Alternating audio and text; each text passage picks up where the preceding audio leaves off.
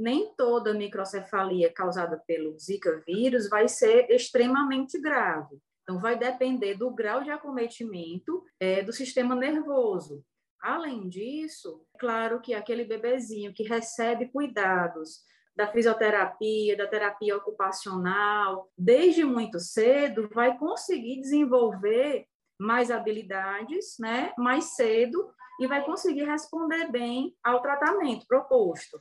É, nem todas ainda que adquirem o contato com esse vírus é, vão causar necessariamente problemas para o bebê. Especificamente, se contato né, com o vírus for, for no primeiro trimestre da gestação, aí há mais riscos para a transmissão vertical e para o comprometimento do bebê, porque é justamente no primeiro trimestre da gestação em que o sistema nervoso do bebê está em formação. Então, quanto mais precocemente na gestação é adquirido contato com o vírus, mais cedo são observadas alterações e potencialmente mais graves são as implicações para esse bebê.